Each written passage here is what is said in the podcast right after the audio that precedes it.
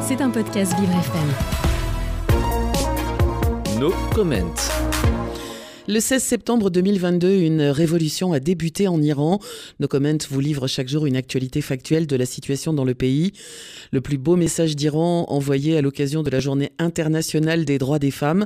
Cheveux au vent et nombril à l'air, cinq habitantes du quartier Ekbatan de Téhéran ont entamé une chorégraphie sur Calm Down de Rema, comme partout ailleurs dans le monde, sauf qu'en Iran, c'est interdit et qu'elle risquait ad minima la prison.